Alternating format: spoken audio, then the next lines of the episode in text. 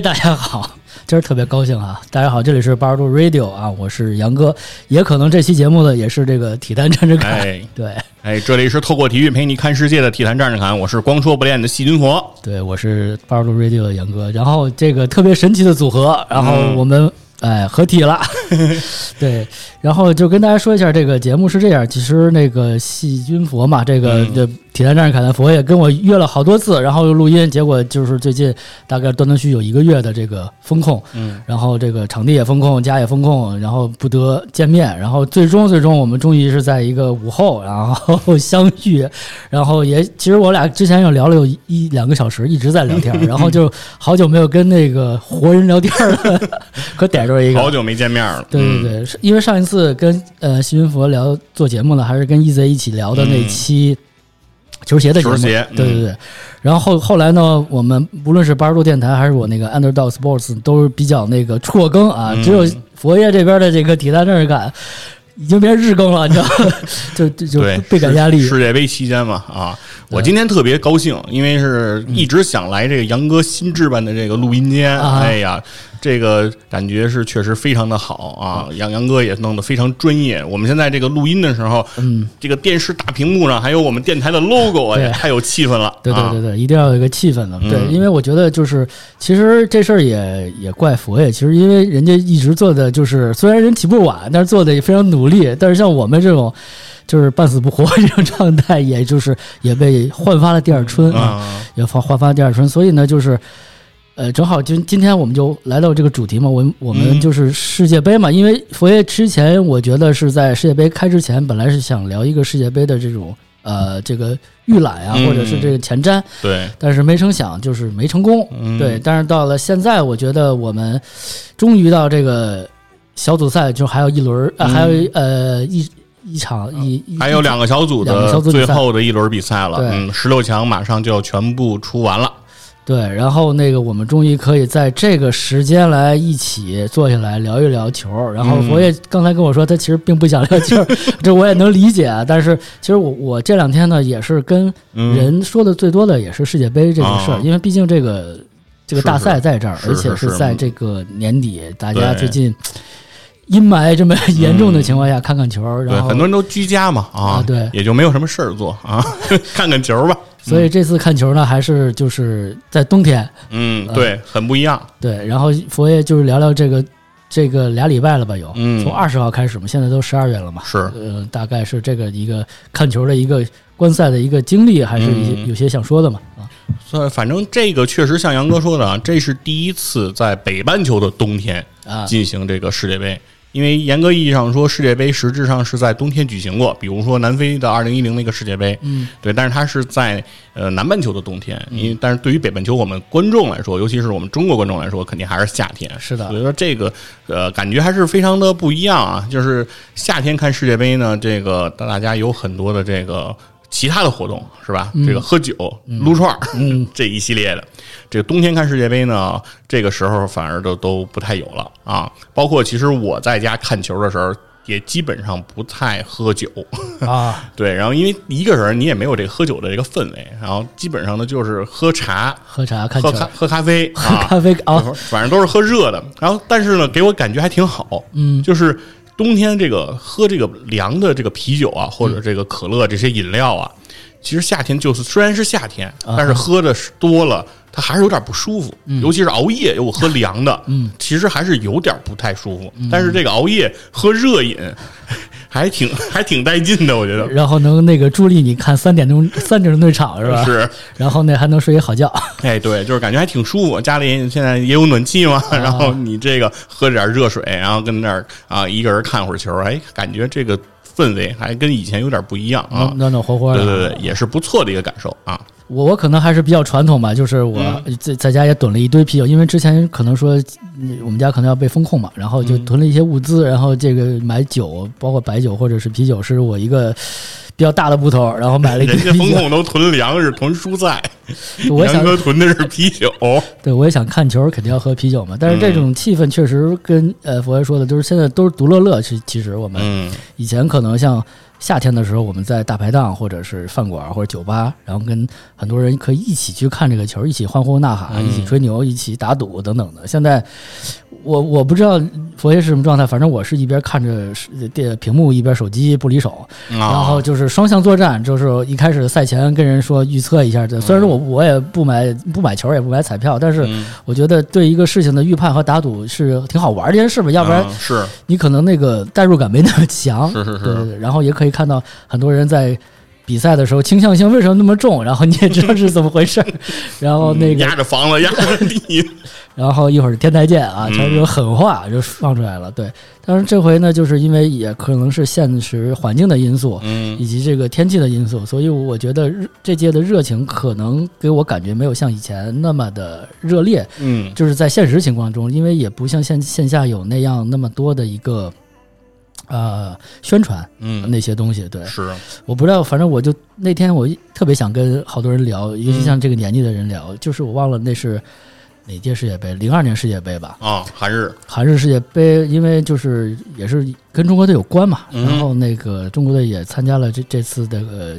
呃世界杯的决赛圈也进入了。嗯。我当年当年我忘了是北京报还是什么，嗯。每天都有一个号外，哦，会有一个大的一个球员的那个海报那样的，当时就每回每天都会买，就是那种实物的东西。嗯因为它不像手机这种虚拟的这种资讯的东西更多，然后当时就是会给你对你呃对现实里的物理的东西会更多一些，嗯但是现在可能你看的更多的是这种网络的信息或者是一些聊天的东西，对吧？但现实现实的东西就就基本上没有。对，因为可能跟这个线下的商家的经营受限制，因为口罩的原因嘛，哦对吧？所以说它很多的这种物料啊，这种这种宣发的这种投放，我觉得力度都不是特别的大。嗯，对，而且我有感觉，就是说，不仅仅其实世界杯啊，就是近些年的大赛，包括奥运会，嗯，其实它的这种宣传和它的整个的氛围都没有以前那么被重视。是吧？啊，我觉得一方面可能和这个口罩相关的这种情况有关系，嗯，另一方面我觉得也和人的精神世界的这种丰富也有关系。就是说，现在的人可能关注的东西特别的多，对吧？比如说有喜欢电影啊，喜欢音乐啊，喜欢美剧啊，对吧？就是各种各样的爱好和这种焦点，大家都比较分散，不再像可能我们年轻的那个时候，就是生活中的这种大事儿，这种跟过节一样的这种事儿，它比较少。就世界杯感觉是一个人生就是每四年特别重要的一个时刻啊。可能现在的人就觉得生活中每天其实能够得到这种刺激已经比较的频繁了，哦所以他这种刺激的这种他的这种阈值，哎，就提升了，他就不容易再激发他的这种兴奋感了。我觉得有这种感觉啊，嗯，我觉得佛爷说的这个是，嗯，也确实有感触那种，对，然后就确实不像咱们在那个。这个这个这个呃线下的，因为大家可能也都是更多的通过线上的这些东西去交流。对对。以前可能还会看看报纸啊、比分之类的，现在这些比分、图片很快计时的东西都会出来，嗯包括一些精彩的视频剪辑等等等等的。对，包括杨哥刚才说到这个实物，嗯就是这个以前咱们看的这些实物的这些资讯啊、报纸啊等等。现在这这一次的世界杯又有一个新的看球方式，嗯元宇宙看世界杯嗯是吧？啊！对我也是最近尝试过，就是他们有人买了那个 Pico 四，啊，那个就是 VR 对对对，抖音出的那个眼镜儿，眼镜儿对对对它那个里面是可以在那里面看球的，因为哦。抖音不是也买了这个世界杯的转播的这个授权嘛，嗯啊，然后它是可以进去，进去之后，因为现在不是现实中大家现在去不了酒吧嘛，他在那个里面给你搭了一个酒吧，然后对，甚至里面连那个就是这个女球迷 这种啊。什么 DJ 什么都有，啊然后呢也有大屏幕，哦就是说你坐在家里，然后戴上那个眼镜，然后给你虚拟在一个这个酒吧的环境里看球。哦，这个我还真没想过，也啊没有、没有没有没有感觉到这个东西。我觉得是不是也是因为有一些这种契机，然后能啊推动这件事情往前发展？是它甚至它有一个功能，就是说，如果你和你的哥们儿想一块儿看球，啊但是你们因为呃一些原因也没法聚在一起，或者说比如不在一个城市啊等等，嗯你可以进入这个 Pico 四之后，你们俩单独开一个房间。哦，然后你可以看见他，他可以看见你，就是当然都是那个卡通的一个虚拟的那个呃形形象啊对。但是你们两个在里面说话，就只有你们两个能听见。哦，对自己开小房间，等于说是，哎，这还挺有意思的。我觉得这个确实是也是科技在推动的这个我们的观赛体验，因为以前我们很传统嘛，都是、嗯呃居家大屏幕上或者电视或者是酒吧之类的一起去看，对吧？嗯其实很多时候看球，一个是呃气氛的原因，对吧？嗯因为大家其实一起呐喊、一起助威、一起碰杯，可能这个感觉会更好一点。嗯但现在我们都只能是 通过云了啊，通过这个这个线上的这种方式来去去进行，我觉得也是挺有意思的一个事儿。那那我们再说回这个 NBA 呃什么 NBA 可还行，这两天 这两天都没有人关注 NBA 了。其实 NBA 也，其实我也一直在看，然后嗯回头我们湖人赢球了，对湖人赢球了，威少被打了，是吧？对，然后这就老老詹还能继续爆发是吧？嗯等等等等这些事情，其实可能都是因为世界杯这个过大的这个关注度，嗯，而使得一些其他的就是常规的赛事变得那个削弱了削弱了啊，像网球啊、棒球啊、篮球，其实也一直都在运运作，但是我们可能看不见了，感觉。是我们看满满满脑袋都是梅西今天进没进球，然后这个西班牙出没出现，然后日本踢的怎么样，全是是这种关心的话题。对，然后反正我就聊一下关于这个世界杯本身嘛，然后嗯这已经这个小组赛就尾声了嘛，然后嗯就是你的感觉是怎么样？这这届世界杯给你的感觉？呃，我的感受来说，我觉得还是一届，我个人觉得还是也挺好看的世界杯啊。就是从我观看比赛的这种感受和比赛的质量上来说，嗯。对这届世界杯，我觉得它的呈现还是到到现在为止，我还是比较满意的啊。嗯。而且在这之中，其实今年的世界杯的故事还是发生了很多，嗯。啊，包括我们说这个亚洲之光的这种传递啊。先是日本战胜这个阿根廷，嗯，然后不是日本，是这个沙特战胜阿根廷啊日本战胜了德德国啊。啊当时那几天感觉这个整个亚洲足球啊，虽然中国足球我们啊，那个不是很长脸，但是我们也属于亚洲足球一份子嘛。对我们中国足球去了啊，我们足球那个球去了，对对对，我们我们中国很多东西都去了，对。对，但是那个，但是还是作为亚洲人，还是有一种就是觉得亚洲足球确实在世界杯的舞台上有了自己的一席之地啊，啊。这种感觉就不再像以前，就是感觉一提到这个世界杯亚洲足球，就感觉去了就是被人蹂躏嘛。就是陪跑的选手对，当年不是也有提出过这种说法嘛？就是说中国足球干嘛非得冲出亚洲啊？啊冲出去也是被人揉，是吧？那还不如在家看别人揉被揉。呃，这挺挺逗。嗯，说不知道杨哥对这个这届世界杯亚洲足球的这种表现是什么样的感受？这届世界杯亚洲足球确实是让我们真的是眼前一亮啊，嗯就是很多就是没想到，但是呢，就是。呃，我跟我哥以前看球，然后我哥就跟我说过一个说大热必大死。小时候我就完全不会理解这件事情，嗯但是从小组赛第一轮看，基本上都是这种大热必大死啊，就是你你觉得这个是碾压性的这种实力也好，技战术也好，人员配置也好，但是他就是却输球了，嗯对，输的你都不可思议的感觉。然后这个阴谋论什么的，咱们就不聊这些了，但咱就关注比赛来说。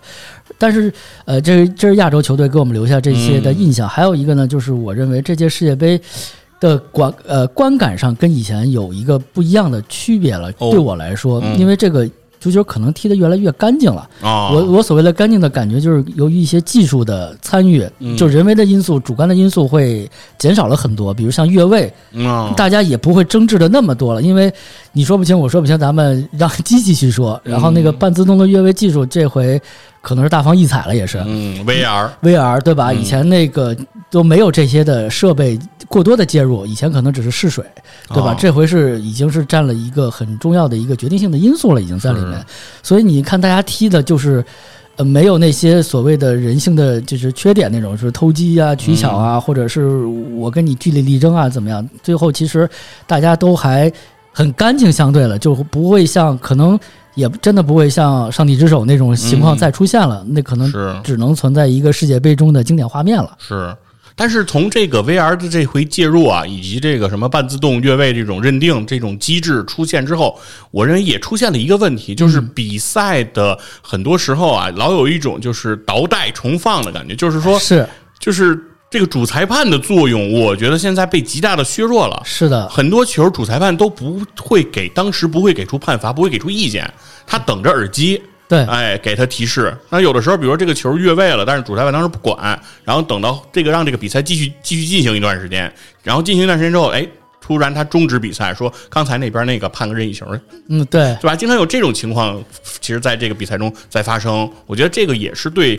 现在的主裁的一种挑战，就是说你如何更好的利用这个现代科技的帮助而不是被它所裹挟，让这个足球比赛老有一种就是呃进行一段时间再往回倒去，就是这种感觉。而且球员有时候因为响哨过慢，其实在很多时候其实会发生一些过激的身体的碰撞，嗯然后会给这个球员受伤造成我觉得比较大的这个风险，其实这也是一个问题啊。而且确实这个引入对，呃，因为我我不知道佛爷年轻时候踢球嘛，也反正嗯以前也肯定会踢一些球，因为这个会对呃这个参与者的一种情绪上的一种波动，比如像昨天那克罗地亚那个球，一开始就是主裁判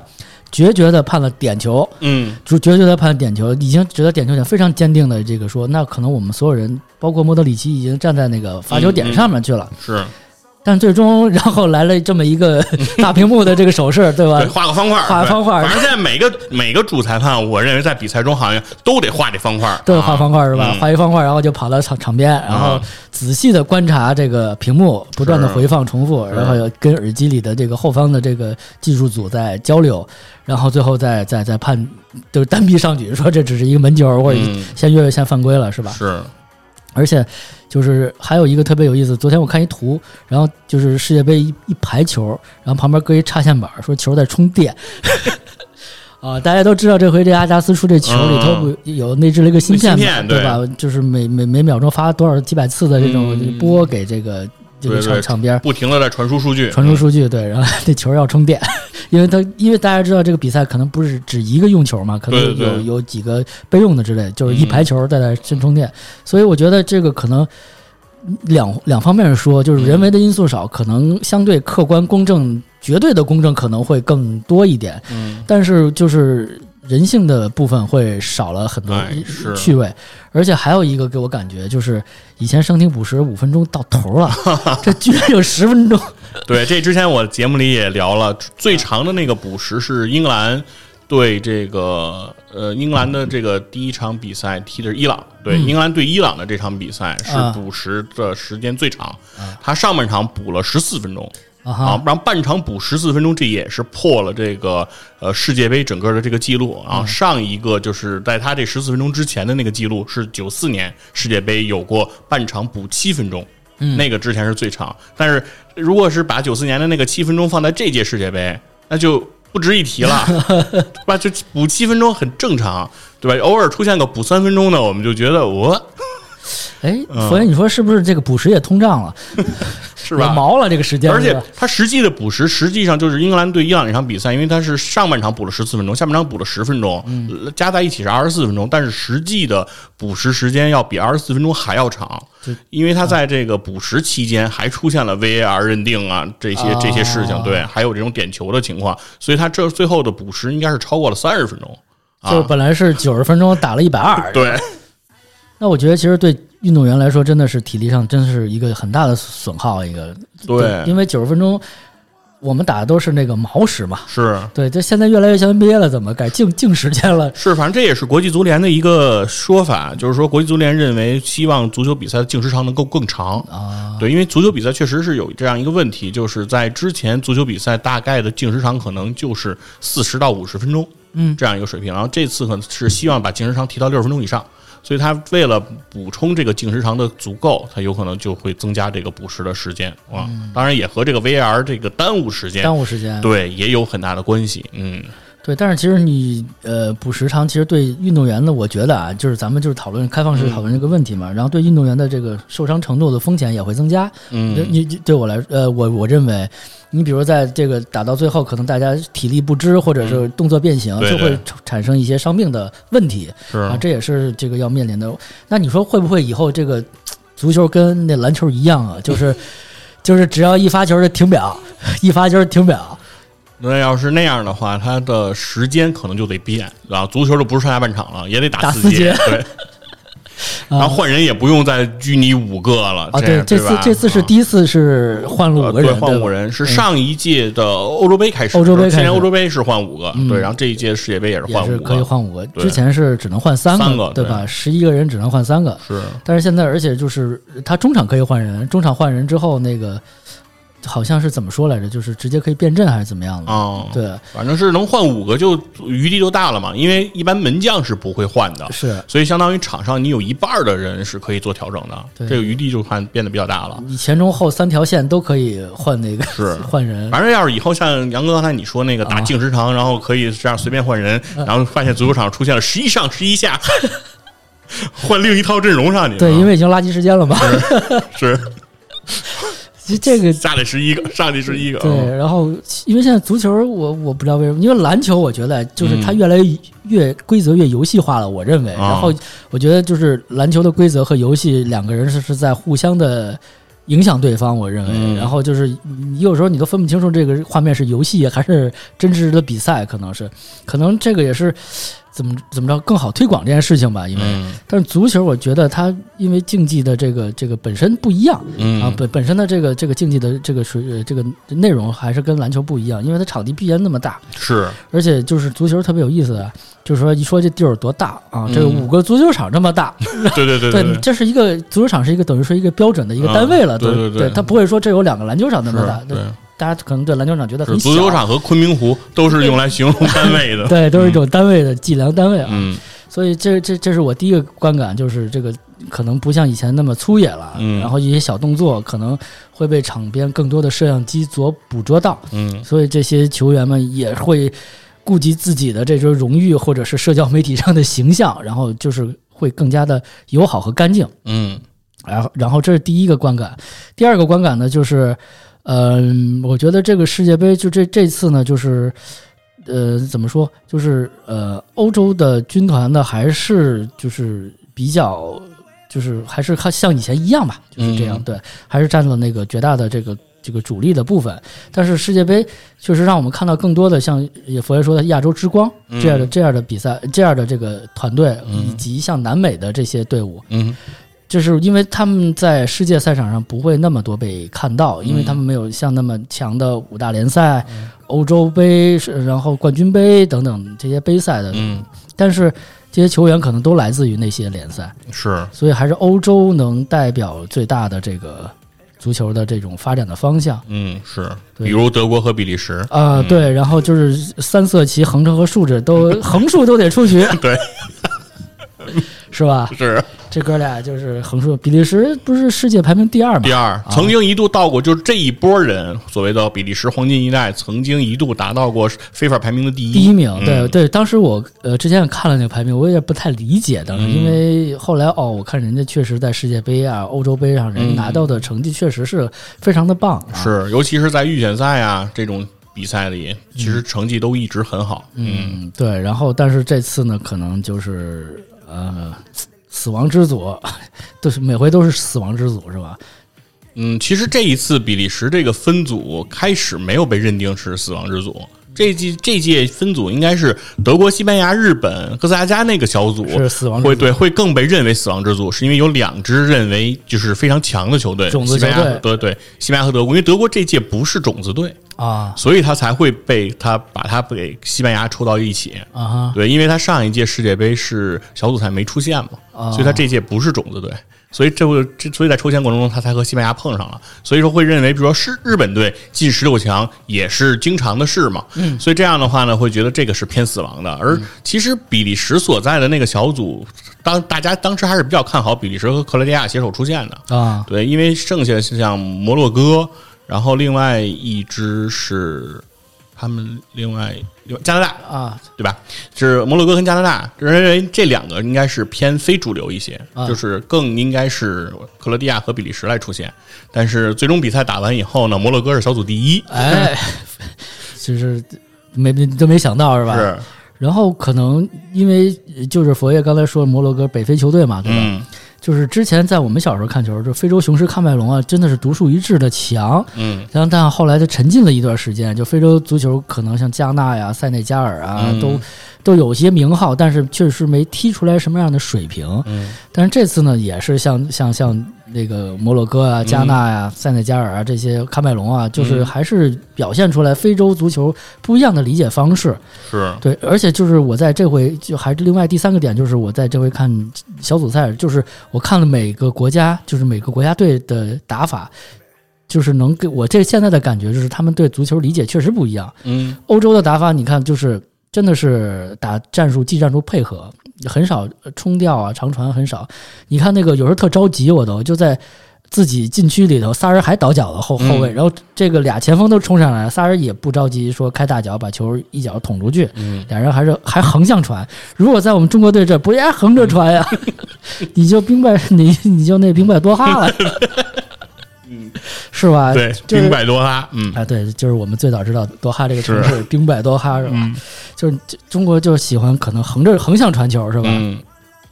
横向传球就就容易被人那个插上来的前锋一脚捅进去。是但是这回人家欧洲的球队大多数还是还是这样，是，而且你能看到明显，比如说你跟南美的球队呃和亚洲球队，就是身体接触之后倒地的情况会更多一些，对，然后会会多一些。然后但是这个这个呃欧洲的球队其实这种犯规很少，嗯呃呃掏牌也是很少，而且我觉得有的时候在我看来都不应不至于掏牌，嗯只是可能其实踩了一下脚或者怎么样，就没有那么严重的犯规的感觉。嗯所以就是我觉得就是各大洲或者各个国家的水平还是真的是差距很多，然后对足球这个事情理解解不是特别一样啊，理解不是很一样，对。对，不是在用同一个方式在踢球，嗯。这可能也是世界杯的魅力。就是说，如果你是在看五大联赛、看欧冠的话，其实大家的战术和这种水平和这种素养都是比较接近的，啊。大家都在用比较相似的方式来赢球。对。对，但是在世界杯当中，其实大家的想法和大家对于足球的这种认知，哎，就能看出这种差异了嗯。啊。然后这次塞内加尔也是表现非常不错，作为非洲球队的代表，嗯。他最终其实是战胜了南美球队厄瓜多尔，然后啊冲进了十六强啊！这是历史上第一次有非洲球队在世界杯的舞台上战胜南美球队，啊所以对于非洲球队来说，这是一个非常大的骄傲啊！像厄瓜多尔其实就是。因为大大家可能只有世界杯上可能能更多的看到这个球队，像乌拉圭啊、巴拉圭、厄瓜多尔这种南美的球队，然后他们打法确实自成一派的体系也是，是，但是这个很遗憾，嗯 这个被被淘汰了。但是啊，说到南美，我就想哪儿说哪儿嘛。然后嗯之前我们小时候一一直叫潘帕斯草原上的雄鹰，嗯然后这次比赛没有人再提这个事儿了啊，已经因为那些南美球员已经不再长发飘飘了，嗯，然后也就是大胡子纹身了，已经感觉 就是。偏欧美范儿了，已经感觉，所以就是也能看到这个世界的这种融合改变，因为这些球员毕竟更多的是在欧洲的五大联赛去踢球，是，呃，并不是像我们以前看到像长发飘飘的巴蒂斯图塔啊，嗯，什么那卡尼基亚卡尼基亚、风之子这样，就是长发飘飘这种。而且嗯我最近只有看像那个克罗地亚的人还要戴发带，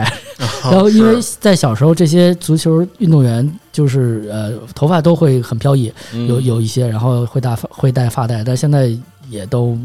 消失了，可能又回回归了吧这种嗯。这种这种这种风潮啊。是，反正就是这一届的那个世界杯呢，我觉得给人感觉，因为每一届世界杯其实对于球迷来说都是一个节日，没错啊，大家都是期待了四年，然后这样嗯、呃来看。反正大多数的世界杯呢，我们也都得是熬夜看啊，只有韩日的那一回。差一小时是对对，大家是看的是比较舒服，然后剩下的世界杯其实我们大多数的也都需要熬夜。那这届卡塔尔其实在小组赛的头两轮还是安排了不少这个六点和九点档的这个比赛，非常贴心。对对，这个其实对，毕竟是在亚洲比啊，我们还是占到了一些红利，大家看的还是比较舒服。当然，从这个小组赛的第三轮开始，时间就变得不那么友好了。然后呢，接下来的淘汰赛其实也是都比较晚了啊，十二点开始是和三点是都是相对会比较晚了，大家就是熬夜的这个程度就会变得更辛苦一些。嗯，但是当然了，随着熬夜更辛苦呢，比赛也更加的精彩和激烈了，因为小组赛阶段啊，毕竟是可以接受平局的。对的，啊，对吧？就是比如就像克罗地亚啊，逼平比利时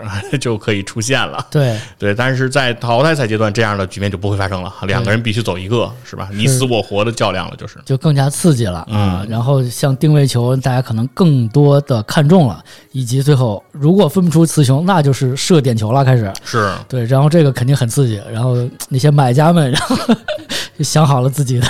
心中要有数啊。是点球决战还是世界杯的这种看点？嗯对，这个是和联赛和欧冠的这种感受是不同的。对，对，因为在那个比赛里，一般点球大战出现的时候不太多，当然欧冠里也会有，是但是几率还是会小。嗯，但是在世界杯里，点球大战的发生率还是比较高的。是，嗯而且像这个进了这个十六强之后，基本上每场都是生死战嘛，然后都是淘汰赛了。进入淘汰阶段，那打一场是一场啊。嗯你输了就回家，然后赢了就下一轮，不知道是去磕谁。对，就是这种，反正是很直接、很很简单粗暴，但是很刺激的这种方式，对吧？嗯也是每回看到的这种点，就像九四年世界杯巴乔罚丢的那个点球，可能、嗯可能是所有球迷或者在世界杯上这个历史上是是是是对于点球来说是一个非常标志性的一个一个一个、嗯经典画面经典画面，对吧？忧郁的王子巴乔，然后。然后还有好多人问问我那个意大利怎么没来？对，意大利确实没有来。对，意大利这这回确实没有是参加。贵为去年的欧洲杯冠军，是哎，但是在世界杯的舞台上却不能出现对啊。这个也是挺大的一个遗憾，嗯。然后而且它不仅仅是对于意大利国家队是一个遗憾，它对于彪马公司是一个非常大的遗憾。对，啊因为彪马公司在这一届世界杯赞助了现在是六支国家队嗯。的球衣，都是彪马赞助的，这个数字已经跟阿迪达斯非常接近了。啊。阿迪这个七家是七家，对啊。他们是六家，但是彪马少了它最大牌的那一家就是意大利意。大利对、嗯就是那些男模军团没有来，是吧？然后彪马这回赞助的，说到球衣也是一个很好的话题。彪马嗯赞助的这个非洲的球队，呃，有一些南美的球队有一些，对，然后都是被彪马来赞助。然后嗯主流的这些厉害的所谓的是嗯阿迪达斯和耐耐克嘛，对耐克会更多一些。耐克这届赞助了十三家，这个数量是非常多的。彪马加阿迪达斯跟它一样多。对，嗯但是有一说一，耐克的衣服，我之前跟佛爷说，就嗯太拉胯了，是就没有毫无设计感。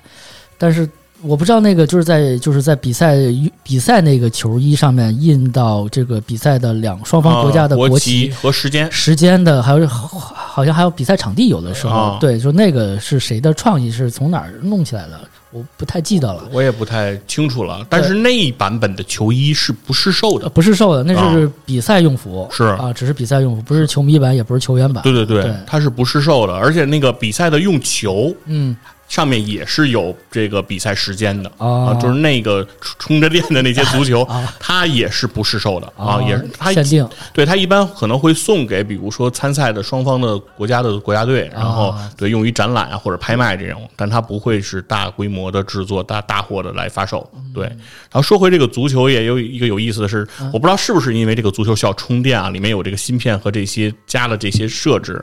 然后我我是听邵佳一在解说当中他的观点，因为邵佳一是北京国安的名宿啊，嗯曾经也在这个德甲踢过球啊，慕尼黑一八六零克特布斯。邵佳一呢，在踢球时期、球员时期，他是这个定位球专家，是吧？在国家队，他也是主罚这个任意球、角球这样的角色，是所以他对这个定位球，他一直看的都比较细。啊然后他的观察是说，他认为这届世界杯这个用球，他觉得是比较沉，可能，啊因为他发现这个大多数的定位球都没踢起来，啊，就很多的任意球射门都会打在人墙上。啊，对，然后踢飞踢高的概率反而他说没有看到那么多，但是踢不起来的情况下，他觉得挺多的，所以他觉得是可能是这个用球可能比以往的足球要偏重了啊因为他可能觉得对于他们这种就是。呃，水准比较高的、比较精密的这些脚法的球员，对这种重量的偏差有一点点影响，对他们的脚法的应用可能都会有变化。嗯呃，这个佛爷说这个，我觉得是应该有道理的。插一个这个篮球话题，有一次嗯科比在打客场的比赛，然后投篮投不进去，说这个篮筐有问题，结果场地的场地的那个管理人员就看了一下，确实低了六公呃六六毫米啊、哦，他他就他们我不知道这是这是这是一个故事还是怎么样，然后就是嗯这个有问题，就是不平，对对，就就是比以往是好像低了六毫米，就是我就投不进去这个球哎啊，就是已经已经肌肉记忆到这种 恐怖的地方了。这我不知道这是杜撰还是一个什么什么一个玩笑还是话题。嗯对，然后说说回来这个嗯这个足球，确实如果它要有芯片有这种电池的的话。嗯它可能会重一点，但是阿迪达斯官方说这次球的这个球速是应该是最快的嘛，啊。就是就是踢起来的速度。速度在飞行的这种速度是最快的一个球。是。因为如果说它最快的话，就是这个瞬间把我们的记把我的记忆里呃那个拉回到二零零二年的这个啊，飞火流星。飞火流星，对，啊你看那个第一次用那个球，好像是不是用六六呃五边形和六边形那么拼的了？是，是那么一个球。就是用了更少的球片来拼成了这个圆。对而且它的这个外观的图案也不是传统足球用的那种拼色方案了，对对对，它对是画了一个那个飞火流星的那么一个东西，对踢起来像个镖似的，感觉飞起来。说是踢起来能有这种 这种威力。反正当年那个呃，E A 做的那个 FIFA 两千零二的那个世界杯版世界杯的那个，就算什么呀？算有这个这叫什么？就是补充包之类的。啊他做了一，他就做了一个 World Cup 的两千零二。那个 World Cup 里那那个有的球员就是能力值比较高的球员，射门是可以踢出飞火流星球的，就是那个球都变成一一个火，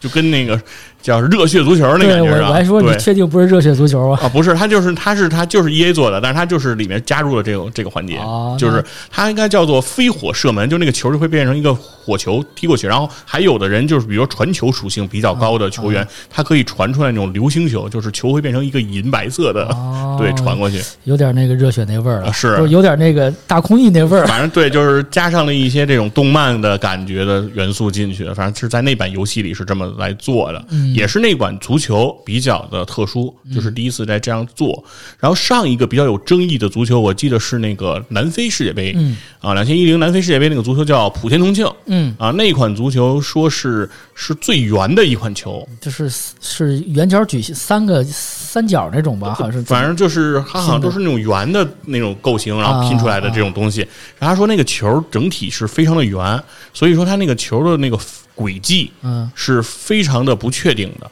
就是哦对当时布冯特别不满意这个足球，他说这个足球就跟那个玩具店小孩买的那个皮球似的。对，他说就是他说他认为这个球飞起来就乱飞，就是它不再像。固有的足球那样有固定的这个轨迹，他说对于守门员的判断来说，它造成了很大的误差，所以当时说这个球就做的太远了。所以说后面说是阿迪达斯把这个足球又把从要追求到特别的圆，然后又往回退了一点哦啊，就是说追求了一下平衡。对，就是因为这种最就是最最圆、最最标准的这种方案，其实并不满足这个足球运动员的这种需求啊。哦，所以这个球还真挺有学问的，是吧？是说到这个球的学问，其实还挺大的。是嗯，然后但是这次加了这个芯片有半自动越位这个技术，我觉得。嗯，越来越像游戏了，感觉，因为嗯每回都会放一些那个画面嘛，然后就是模拟一下那个人肩膀啊过过过没过线之类的，对，是。所以我觉得这个，嗯，看看以后这个球会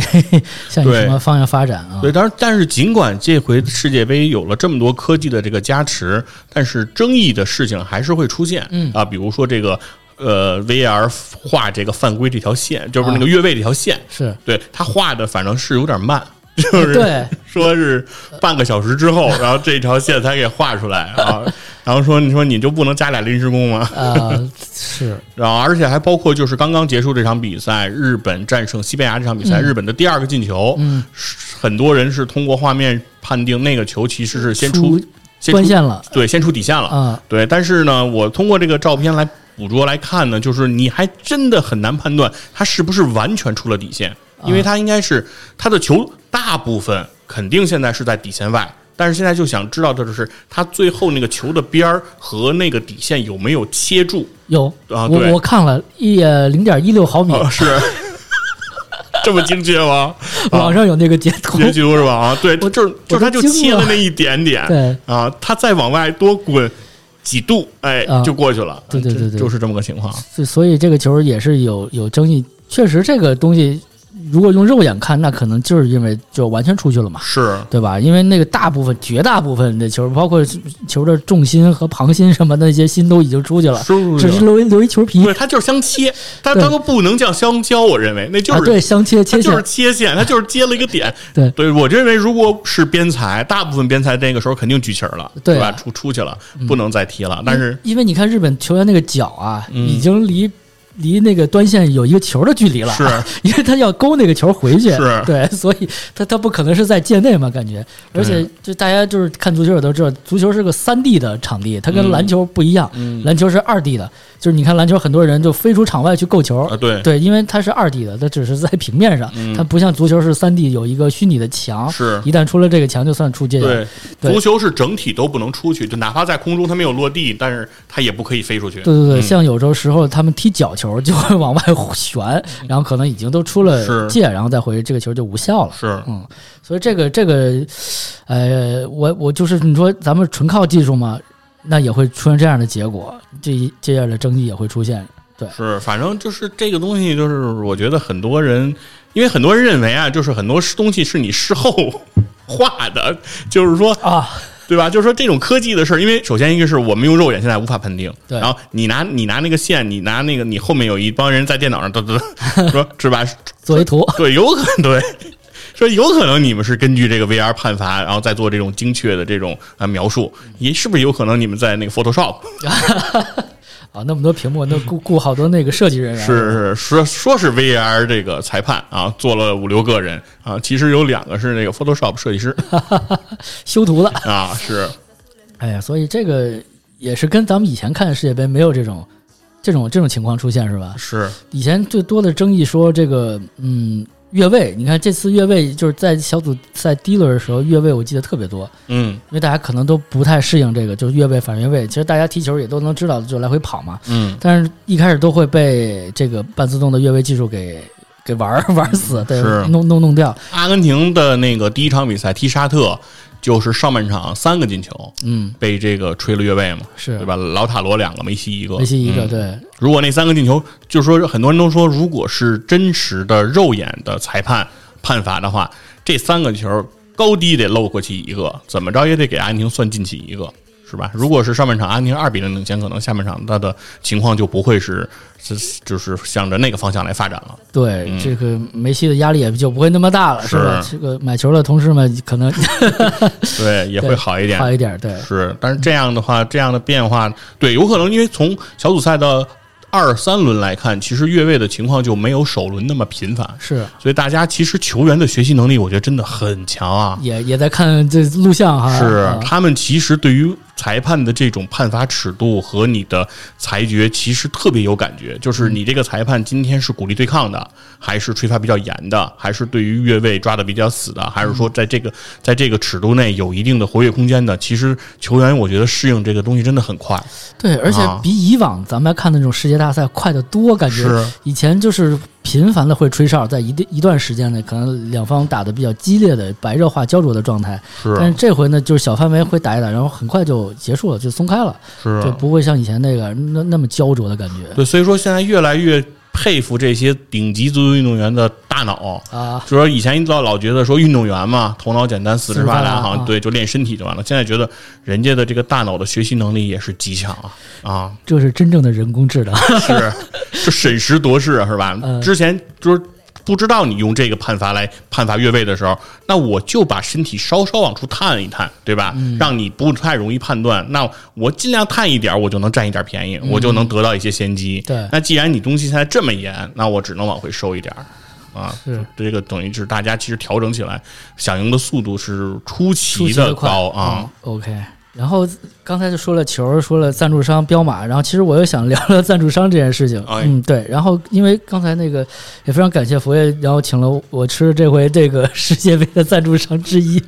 麦当劳。啊，麦当劳，对，因为麦当劳之前是奥运会和世界杯的双料赞助商，哦但后来奥委会可能要价太高或者怎么样，你看就是麦当劳不再是奥委会的 TOP 就 TOP 级的合作伙伴了。哦对他现在玩的更垂直了，你看是在这个呃世界杯的赛场上，包包括欧洲杯等等，哦，麦当劳，哎那东京的那届奥运会没有麦没有麦当劳了没有麦当劳了，对。哦，对，麦当劳已经不是他的奥委会的全球合作伙伴了。就从哦东京奥运会这届开始，那换成了是谁呢？他他这个餐饮这块，他总是有有别的公司填补吧？呃，这个品类，这个我还不太清楚。比如像哦北京冬奥会的时候，哦是百胜中国来填补了这块儿。哦，那就是肯德基。肯德基对，哦而且是中国的肯德基，因为是在北京比赛的这个情况，是百胜中国来哦做的这个所谓的餐饮。但是很很奇怪的是，百胜用的是呃肯德基用的是百事可乐，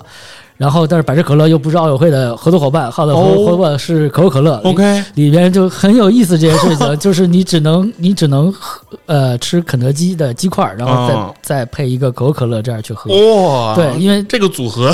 很 新颖。对，只有只有是因为在这种这种很多的条件的加持下，才会出现这种奇葩的结局。是是是，对，然后这个也是很有意思的一个话题，因为嗯，在可能小组呃那个开幕式第一场的时候，很多人觉得卡塔尔踢的也那什么，一没怎么看过卡塔尔踢球，可能更嗯多的关注场边的这些围挡广告。啊，啊，看到是海信电视世界第二，嗯呃不世界第世界第二中国第一对吧？嗯。然后过两天都出英文了，什么是 World Number Two 嗯 啊，Words Number Two 啊，China Number Number One 它有个撇儿 S，啊，P R S 对，啊然后都都会也也在更新这些东西。嗯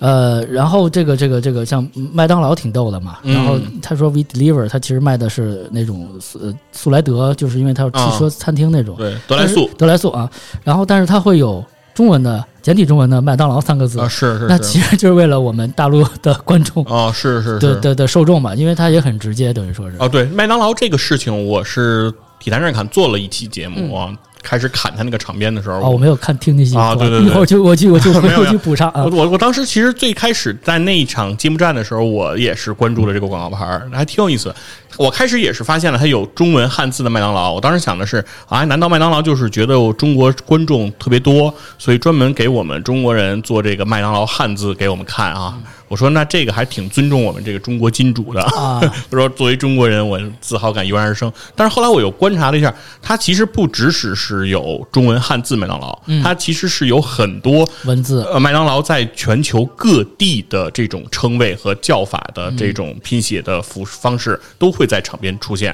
哦它里面让我记得特别深的一个叫 Mickey Don Mickey D S，、对，就是他把那个麦当劳那个 McDonald 把 Mike 变成了 Mickey，、然后那个 Donald，对，然后这个是美国，我忘了记不得是哪个城市，就是嗯。他那个州，他那个地方，这么叫。对他们就管麦当劳叫 Mickey Donald，、哦。他他们的叫法是这个，所以他就是用了这个，就是他把各个地方对于麦当劳这种昵称嗯。都加在了里面。其实很多地方叫麦当劳叫的都是不一样的。对咱咱们应该叫金拱门啊，是吧？啊，对，反正就是咱们呃不是，其实咱们还不能叫金拱门金拱门是它的持有单位，啊，对，它是公司叫金拱门，但它餐厅就还是叫麦当麦当劳对对对，所以说这还是不一样的。所以他在好像是在德国，他们会更愿意管麦当劳叫金海鸥金海鸥。啊，对他们认为那个麦当劳那个就 M OE 像是对对 O E 像飞鸟的那啊那种感觉，所以所以说每个地方其实叫法是不不同的，所以这个我还觉得还挺有意思，就是麦当劳可能是在世界杯嘛，就是一个世界多元文化的这么一个舞台上，嗯。也展示麦当劳在世界各地的这种全球化的这种布局，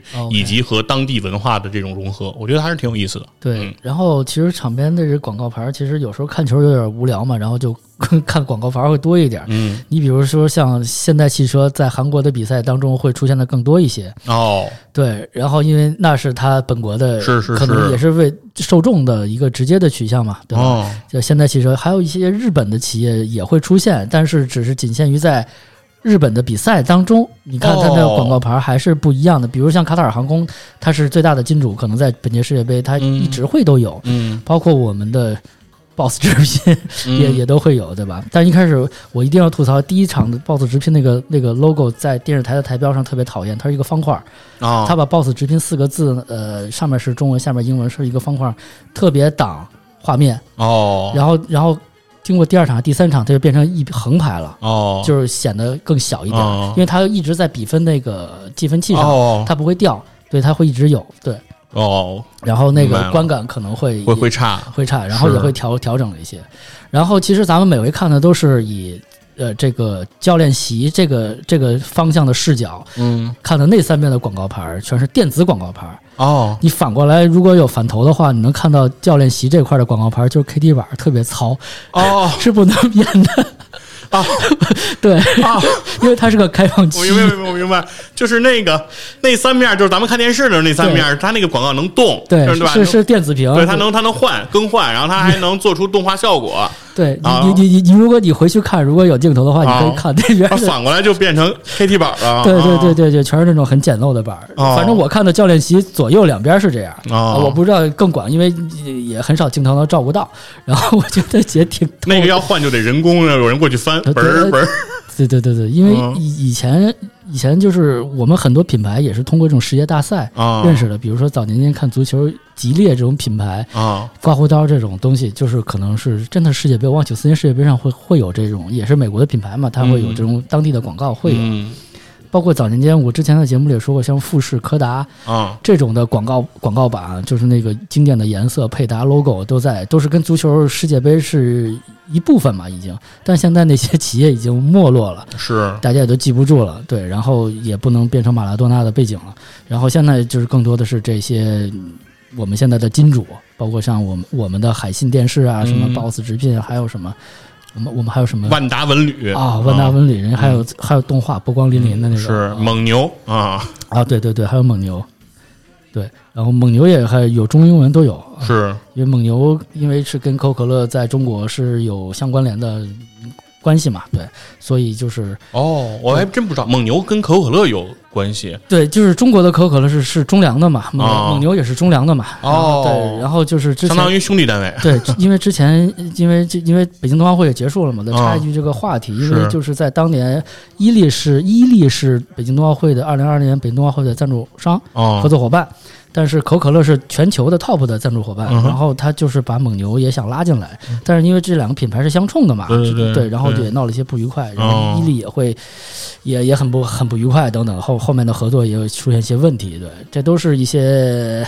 一些商业的哦。后面的后面的一些有点内幕啊，有点内幕的东西，嗯。对，包括你像后来你可以在这次广呃世界杯的广告板儿，你可以看到 Costa 咖啡，因为那也是被可口可乐所收购了。哦，对，然后就是唯一的咖啡的品牌也会也会出现，对，嗯啊，对，因为 Costa 的那个塑料瓶的罐装饮料，那个是可口可乐出的，对。对，所以我知道它是被收购了，因为它也是被收购了，对，是。就是就是这些错综复杂的一些东西，包括这回的就是官方的赞助饮料叫 Power Red，就是一个蓝黑的一个 logo，你、嗯。那是一个饮料的 logo，就他们喝那个哦。小蓝的小、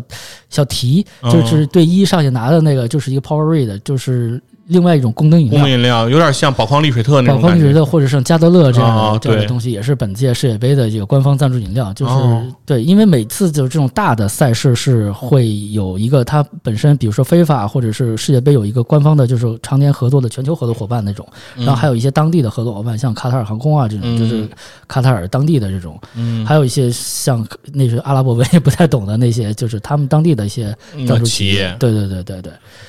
就是每回这些也是商家必争之地，是对，然后我们我们就是中国呢，可能是是我中国这次是所有的是多少个亿美金啊？是第一名赞助商，哦，就是所有中中国中国咱们对我们广告牌挺多的，对嗯挺多的，就是有时候你看起来就是 就是呃在哪儿踢是吧？对。啊，反正有一年我记得是上是一八年的这个世界杯嘛，就是这个有个叫英孚 的那个、啊。那个光是哪个，反正英孚好像是这么一个公司，嗯。就不知道他是不知道他是做什么的，然后但是他那个广告打的就特别多，英孚是什么英语培训机构嘛？好像不那就不是英孚，反正是、呃。我忘了，好像是一个是光伏吧，是做那个哦太阳能还是怎么样？对。有这么一个企业，反正也挺有意思的。就是这种企业吧，你平时没听说过啊，对。但是在世界杯的时候，他就打出这种广告，对，包括你像一些那个欧洲五大联赛，有时候你能看一些奇怪的中文，你也不知道是 啊是。神秘的东方组织，然后去买了一些广告牌儿。是，然后 NBA 它那个现在那个广告也挺有也挺有意思的，嗯，它不不是现场的那个广告牌儿，啊它好像是那个转播后期可以在一些地方加上广告牌儿，比如说在什么篮球架子那个上面啊喷上那个字儿。但是我我原来我都看到过什么龙发装饰。对，有啊，打那个广告，那这我说那难道球场上还打着这个龙发装饰？我说这也太怪了吧！这老美看着这个，后来发现它不是，它是那个、这个转播方给它加上的啊，可能是龙发装饰给做的地板吧。反正很奇怪。对啊，因为它可能也有些什么 AR 的技术吧，就是你看在 NBA 的地板上也很奇怪的一些，因为在 NBA 的场地其实是很干净的，因为嗯我觉得 NBA 对广告的管理之前是很严格的。嗯你看，包括像球衣的赞助商都没有，是在有耐克之后。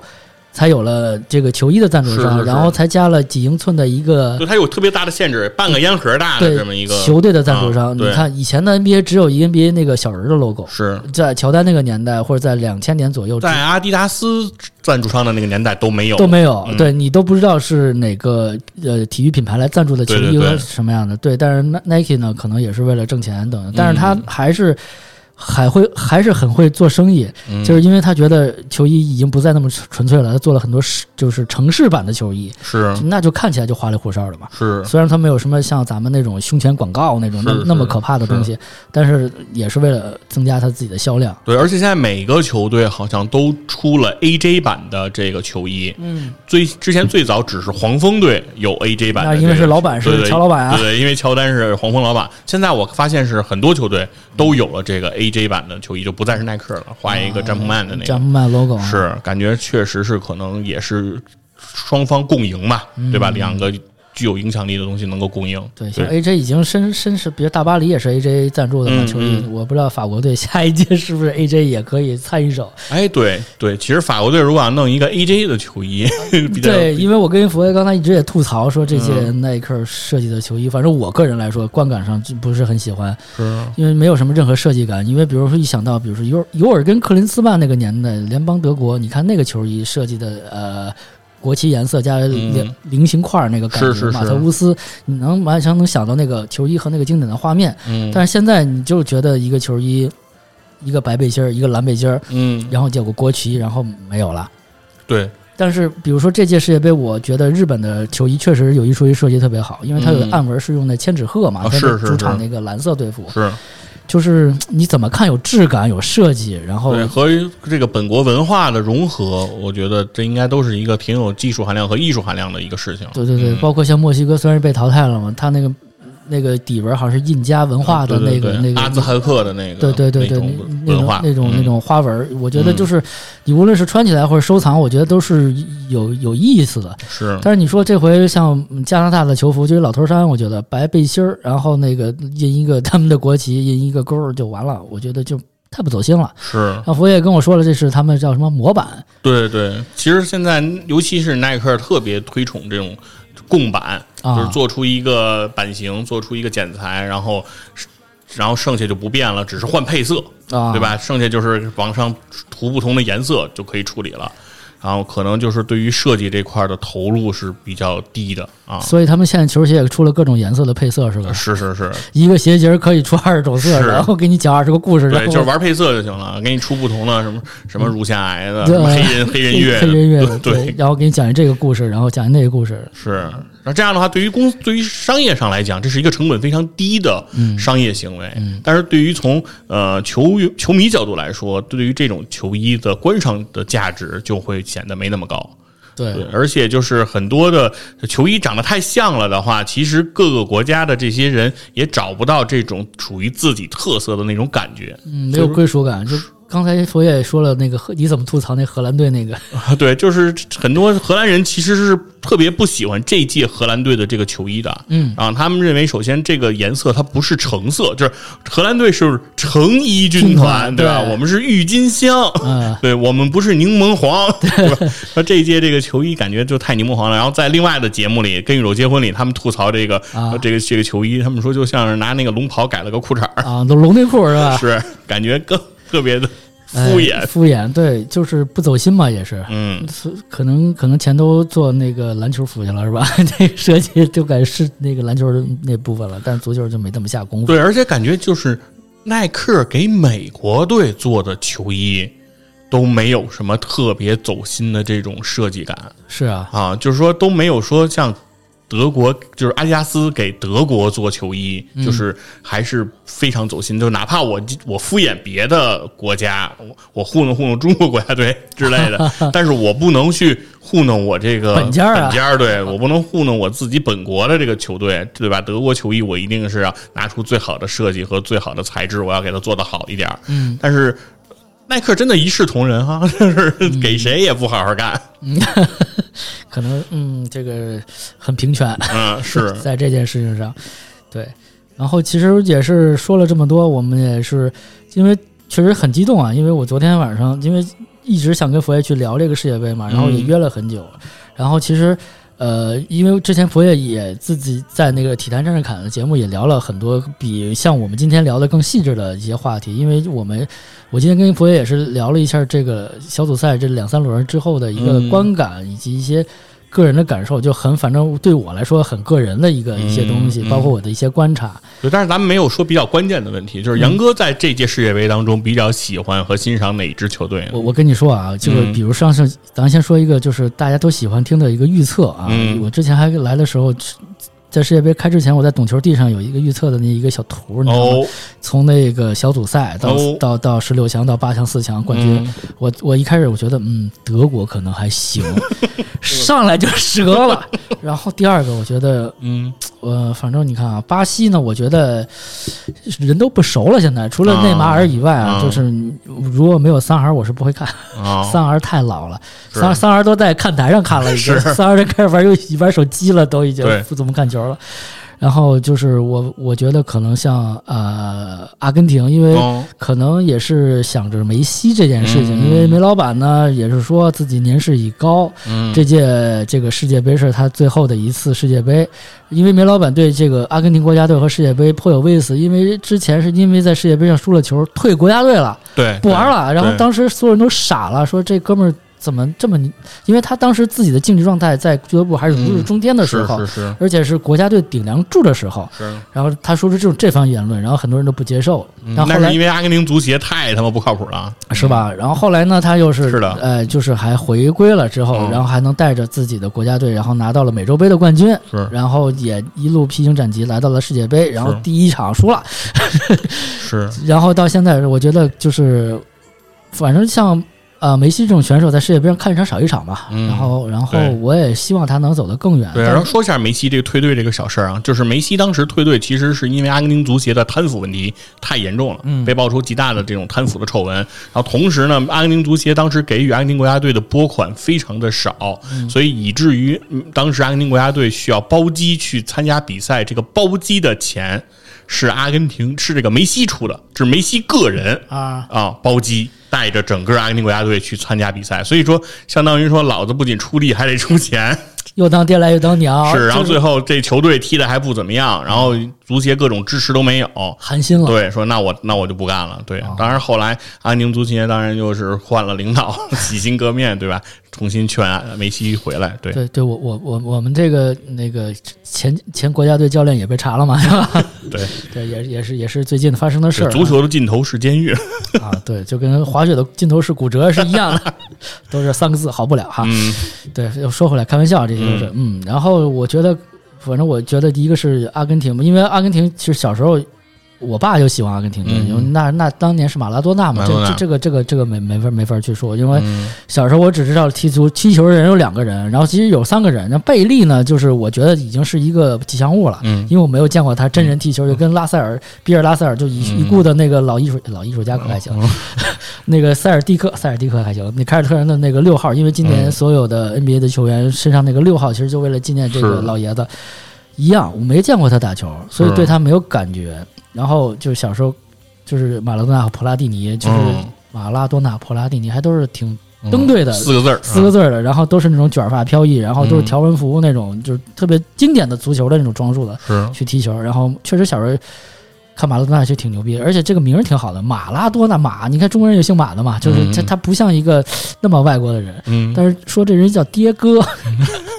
我说爹哥是什么玩意儿？呃爹哥点儿马拉多纳啊，对，所以。就是觉得当时的阿根廷一直会在中国人的心里吧，我我认为是。可能有一有一部分吧，反正我小时候会受到嗯。我父亲的影响，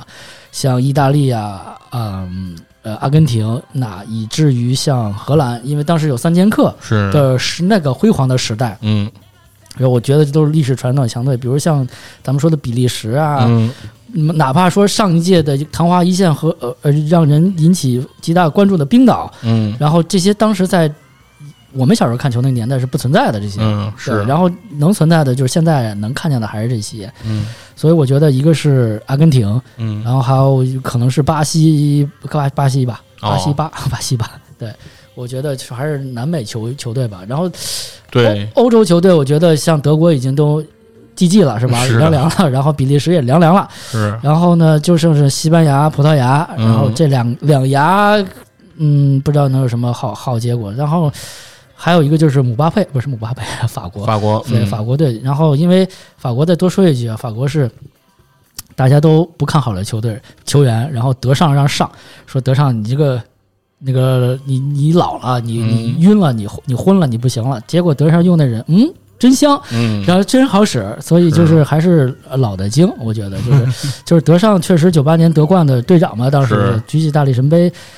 他毕竟尝过这个胜利的滋味，然后在这个赛场上踢过，还是我觉得他还有一定道行。你比如说昨天的是克罗地亚和哪来着？昨天那个呃克罗地亚和比利时比，利时的嗯助教是亨利嘛？亨利对，对，然后我真的是我看呀，这哥们儿真老了，已经已经嗯不再是一个嗯枪手了那样的一个嗯那么灵的一个。对我来看球的时候，我还跟我媳妇说：“我说这是亨利。”然后我媳妇问我说：“亨利为什么坐在坐在这儿？就是因为罗纳尔多他们不是都坐那个 包包厢厢那个位置？说他为什么坐这儿啊？”然后我说：“因为他是助理教练，他上班呢。对，人人是干活的，那些啊都那些是大爷子，就是让人请过来当监护了，”都。就是说，这不是以前的球星吗？以前球星不应该坐这儿。对对对对，嗯。所以就是球星这些球球员们也也有很好的一个归宿，所以我就觉得可能最终嗯我我希望可能是阿根廷吧，我觉得啊。就如果是冠军嘛，只有唯一的，嗯，但是就看梅老板的造化了，啊。看梅老板造化了，对。然后佛佛爷呢？呃，首先我还是同样跟杨哥的想法一样，我也是比较倾向于这届世界杯啊会是南美球队来捧杯，因为从零二年巴西拿了那届世界杯冠军之后，呃，最近的这些届世界杯呢都是欧洲球队在夺冠、啊，就是南美球队已经很多年没有拿世界杯冠军了。那根据这风水轮流转吧，我觉得很有可能在这一届世界杯有可能会是一个这个南美球队夺冠的时候，因为毕竟上一次两千一四年在巴西办的那届世界杯，巴西没夺冠嘛，夺冠对吧？是啊德国夺的冠，所以说还是一个欧洲队。所以这个时候，我觉得巴西和阿根廷，我认为机会都还是比较大。但是我是因为沙特第一场比赛赢了阿根廷之后，当时觉得阿根廷可能不行，对，所有人都觉得阿根廷不行，对，对，然后当时然后巴西又二比零，当时干净利落的。把这个这个对手斩于马下，把塞尔维亚斩于马下。然后在第二场比赛当中，巴西队在雪藏了内马尔的情况下，也赢下了比赛。嗯，那第三场小组赛，理论上说，感觉上内马尔应该今天晚上还是不会登场，因为他在第一场比赛被侵犯的次数还是比较多的嗯啊，腿还是有一些伤势。那我觉得两场小组赛如果用来给这个内马尔来养伤，我觉得对于巴西队来讲，这是一个非常奢侈的一个。调整的一个机会，那对于他们的淘汰赛阶段，有可能会帮助他们走得更远。所以说，我觉得，呃，从目前的状态的整体的感觉上来看，我觉得巴西的机会可能会更大，因为梅西三场小组赛应该那就是全是全力以赴。啊，因为第一场比赛输这个时候，他肯定是没想到的。嗯那后面两场就把自己逼悬崖边了，这这两场肯定也是在全力以赴。嗯那所以说，嗯到了后面，其实淘汰赛阶段，梅西会不会因伤啊，怎怎怎样，就很难讲。所以说，在这种局面下，可能如果是首先倾向于南美，然后在巴西和阿根廷中间进行这种选择的话，那现在我更看好巴西在这届比赛中会取得一些成绩。对，嗯，就可能会变成六星巴西了，是吧？对，就是目前这么看嗯啊，但是足球这东西啊，就说不好。对，兴许法国卫冕了呢，对吧？虽然历史上好像没有过卫卫冕的成功的这个经验啊，但是什么事情都开个先河嘛，对吧？是吧那个这个是这个德国不也蝉联了小组出局吗？呃对，这也是挺有意思的，因为你说到这个，嗯就是。呃这个开幕揭幕战一般都是一个东道主加这个上届的这个冠军去打嘛，但是他们俩这回不是在一个组里头，也没呃，大部分的揭幕战不会是这个组合，啊，不会这组对，因为那个呃，在零二年世界杯是最后一次揭幕战由上届冠军打，打就是由卫冕冠军打。啊这个是零二年最后一次，因为是在那一届世界杯之前，卫冕冠军会直接获得出线权。啊，然后从零六年的南非世界杯开始，也得小组赛呃、对。那个卫冕冠军不直接获得出线权了，所以说卫冕冠军也得打预选赛了。所以那样的话呢，揭幕战就不安排卫冕冠军了，因为卫冕冠军不一定来呀，啊，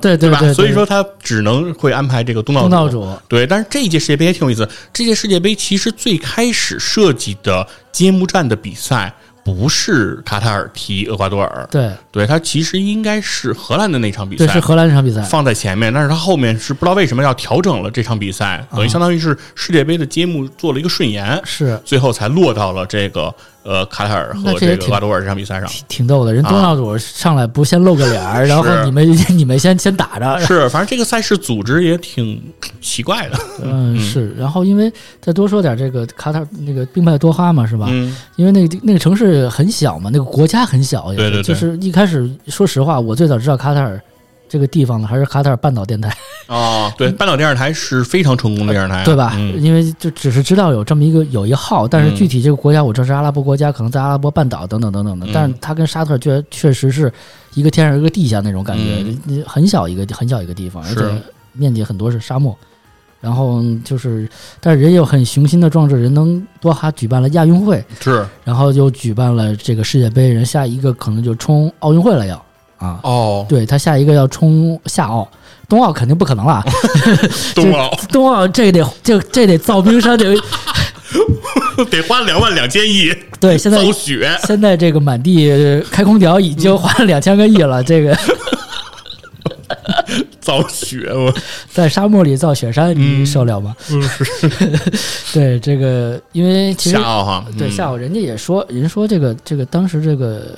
主主主办方说，我们两千两百亿其实也是为了这个促进国家国力的发展，嗯，并不是只为这个短期的一个赛事项目。是是虽然说他那些运动场现在七座还是八座嘛，足球场、到时候可能只保留三四座，可能就其他就拆除了，就是嗯对，然后或者会缩小，会缩小，因为确实人说我用不了这么多，三十多万人嘛，本国公民就三十多万，嗯。对，两两百三十多万人，一共这么多人，两百万人是外外籍劳工，对对对对，大部分都是外籍劳工，嗯，对，然后你说让这些本地人他也没有那么大的需求，我觉得也对，说把本地人全都装进世界杯的这些球场，坐不坐不满，坐不满，对，啊。就是球场还是空的，所以其实你你就不需要那么多球场嘛。是。然后他们可能就是因为有亚运会的经验，有世界杯的经验，亚运会可能是亚洲地区还是，嗯然后世界杯确实是个洲际大赛了，是是是，然后再可能下一次就要冲这个，呃，下一届是二四二像二零年、二四年是巴黎，二八年是洛杉矶都定了，嗯。三二年的奥运会那我觉得如果他想办奥运会，应该没什么问题。现在奥运会都买一送一了，对最好是买一送一，现都怕你跑，对对对不办都不行。所以我觉得奥奥运会要办的可能，他只要愿意啊，嗯你我觉得申办下来，就是如果他的场馆能够达标，就是奥运会的这些场馆他能满足这种需求的话，我觉得是很有可能会让他办的。我觉得，嗯，对，我觉得人家考虑也也挺久嘛，要不要不是因为世界杯，人也不会修地铁，对吧？人是是用不着嘛，对吧？是，然后修这些大巴公交的这种基础设施，嗯。我觉得也是挺有意思的，而且包括像那个集装箱 改造的这个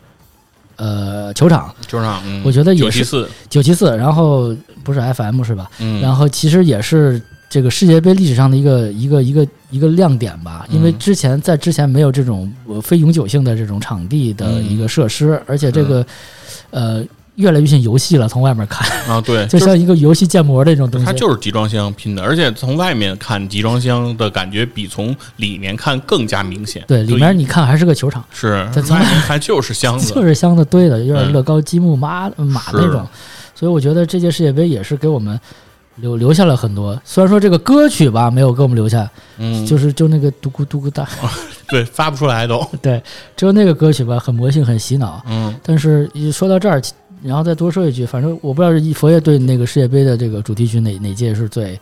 呃，我还是九八那个吧，呃 Cup of Life 对对对，就生命之杯是吧？嗯，就是瑞奇马丁。是这个。哎？，Go，阿嘞阿嘞阿嘞，对，对就就是这个。就是这个嗯是吧？瑞奇马丁当年一炮而火，是是是。对对对，当年大街小巷这个这个歌就是哪哪都有，是吧？嗯，就是那会儿的气氛就是也挺足的嘛，还是说回来，是是，我可能想的最多的是九呃九零年意大利之夏那、哦那那个，因为那是我第一次看世界杯，是哦我我我爸带着我一起看的那个世界杯。然后我之前也在别的节目里说过嘛，第一次看那个瓦伦蒂诺，然后全是走秀，全是大模特，然后然后正好改革开放。都比较简单啊，对，改革开放，足球、模特，然后摇滚乐，嗯哇，这都什么东西？啊然后就是要踢球，这个，啊，我这这狂野，太带劲了，带劲，带劲，带劲，嗯带劲。然后就是我觉得那那届是最让我印印象深刻的那个，对，而且就是在九九十年代，我觉得那会儿还是长发飘飘的年代，在踢球。然后那会儿我也同时买一些像像像像足球俱乐部这种 杂志，啊带中插这种，东西。足剧，啊，对，然后就是在所谓当时的虚拟和现实里来回的徘徊，但现在我们只剩虚拟了。是，然后再说，在最后再说一个，就是说嗯这次看、现在看世界杯已经和之前也就是上届和和在之前都不一样，因为以前我之前也在节目里说过说。看奥运会和看世界杯是一个换电视的很好的契机和借口。哦就很多家庭，哦，对吧？就说咱们家啊还有这么一出对，啊咱们家就是电视不行了，就是家里啊就家长就是有有有就是啊想换的一方啊，，得看世界杯啊，对你得换一大屏幕，你得看清楚，对吧？有更多的这种这个这个这个表现力更强一点。嗯嗯嗯但是现在可能大家不再更多的是主流的去通过电视，但也是一个主流啊，因为有嗯更多的比如说呃第三方的平台、嗯网站、手机。然后移动端，然后我们随时随地都可以看到这个接收，哪怕你躺在床上拿一个 iPad 也可以看球，不不局限于咱们拿个板凳或者沙发坐在电视机屏幕前面看了。是的，所以我觉得这个也是另外一种趋势，包括像刚才佛爷说的那种虚拟 VR 的看球，嗯，也是以后我们就是更多的选择的一个方式。对，对对。而且现在看球还有弹幕，是。对，然后你可以跟很多人一块儿看，底有留言，有弹幕，然后有有竞猜，就是弹幕反正挺闹心的，我一般会关了，对对，因为挡我看球，是，我看不见了，对嗯，对。然后这种移动端，然后也不一定是通过电视信号嘛，然后你通过网络网络对都都可以看到这种。对，而且我觉得应该是从一八年的世界杯，就是网络直播的这个信号的技术变得特别成熟了。就是两千一四的时候，就巴西世界杯那一时候，呃，已经就是移动的互联网已经普及了，但是。当时也有一些就是端口可以收看这种移动端的这种信号，嗯，但应该好像是从通过什么央视影音这种平台来看，但是明显传输速率是不太够的，啊，画面的清晰度和这个卡顿是非常的明显的，嗯，观看的感受是非常的不好的，嗯，对。但是从那儿之后的一八年的世界杯，就是第第一次我是通过这种移动端看这个球，看的是比较觉得比较成熟了。有比如说五 G 的加持啊对这种客户端的加持，对对对，就做的比较好了。因为我当时其实是足球的网络的直播，实质上走的是比这个 NBA 要慢的。啊，是对 NBA 其实非常早，就是腾讯体育就做这个直播就很成熟了。是的，是的，对，但是这个足球，其实当时我一直在想，说足球什么时候也能拿这个 Pad 看呀、平板看呀，就比较方便。然后终于就是从一八年的时候开始有了这样一个感受，嗯，然后到了这个今年，我觉得世界杯的这个转播的整个的情况情况来说，又上了一个档次，就是从画面的清晰度、啊对流畅程度，然后以及。多个频道可以选不同的解说啊，啊对，还有机位，对，而且你要花 VIP，你还可以专门盯着某个球员看，对，就是越来越有 也有玩的感觉。他。妈找到了那种什么看电视剧说盯着肖战，说整个一看一电视剧没别人，说这里这个永远只有他的镜头，对，而且然后都是大大大特写都是。是，然后说如果你要选那个看梅西，你就看吧，那球比如说那个阿根廷防守，梅西没参与防守完，梅西跟那儿站着，对，要不就溜达，然后一会儿前面跑两步退两步，你也不知道在干嘛。对，因为屏幕里整个这大屏幕里只有他一人儿，对对，我觉得这也是挺有意思的一个一个。以前我们可能想象不到，因为以前我们只能是通过，比如说我们只能通过央视唯一的这种频道，一开始只有中央二台，后来有了体育频道的加持，嗯然后可能能看一些。但是现在我们可能通过央视的电视的网络。呃，有线的网络，然后客户端，央嗯。央视的客户端都可以看到，包括这回的一些版权购买的第三方，比如像咪咕，嗯，像抖音，对，啊、然后也都可以看到，然后也也有这些的解，就是你可以听到更多人的解说，是的，啊、也也有一些那个大牌儿去帮他们去坐镇，去解说那种，嗯。对。然后说到解说，不得不绕回去零六年德国世界杯的话题是吧？嗯，好的，过他进去了是吧？这个 黄老师为什么是这样？对我也觉得那也是呃我们看球的一部分嘛，嗯因为那个你说到那个画面，你就。呃，那个那个，我当时看的真的是直播，然后我当时夜里我坐地地下看，我当时电视机搁地下，然后我突然就站起来了，我说这这是真的吗？然后这个电视坏了吧？我第一感觉，后来就一连串的是这种的反应。后来嗯多少年过去之后，你你现在听起来还是那种很经典和激动的那种感觉，你能回想起当时看球的那种状态。是的，是的，但是我就看看吧，然后到到这个淘汰赛看看这个有能不能给我们留下更精彩的这种记忆点。好对，，嗯。哎呀，真的是跟佛爷，就是我这话豁，你看嘴瓢成这样的，就说一直嘟嘟嘟嘟说好多，然后也非常感谢细菌佛，然后这个我们的节目会在我们两个频道都会播出，对、嗯对，是的，嗯，然后也希望这个这个在世界杯期间吧，然后嗯。多跟细菌佛一起做节目，一起互动，我觉得。好对我们也是在电波的这一端啊，陪着你一起看这个届世界杯。对，嗯。一起看球，一起一起一起看世界杯。是。好，那就节目今天就这样。好，好，谢谢大家，拜拜。拜拜。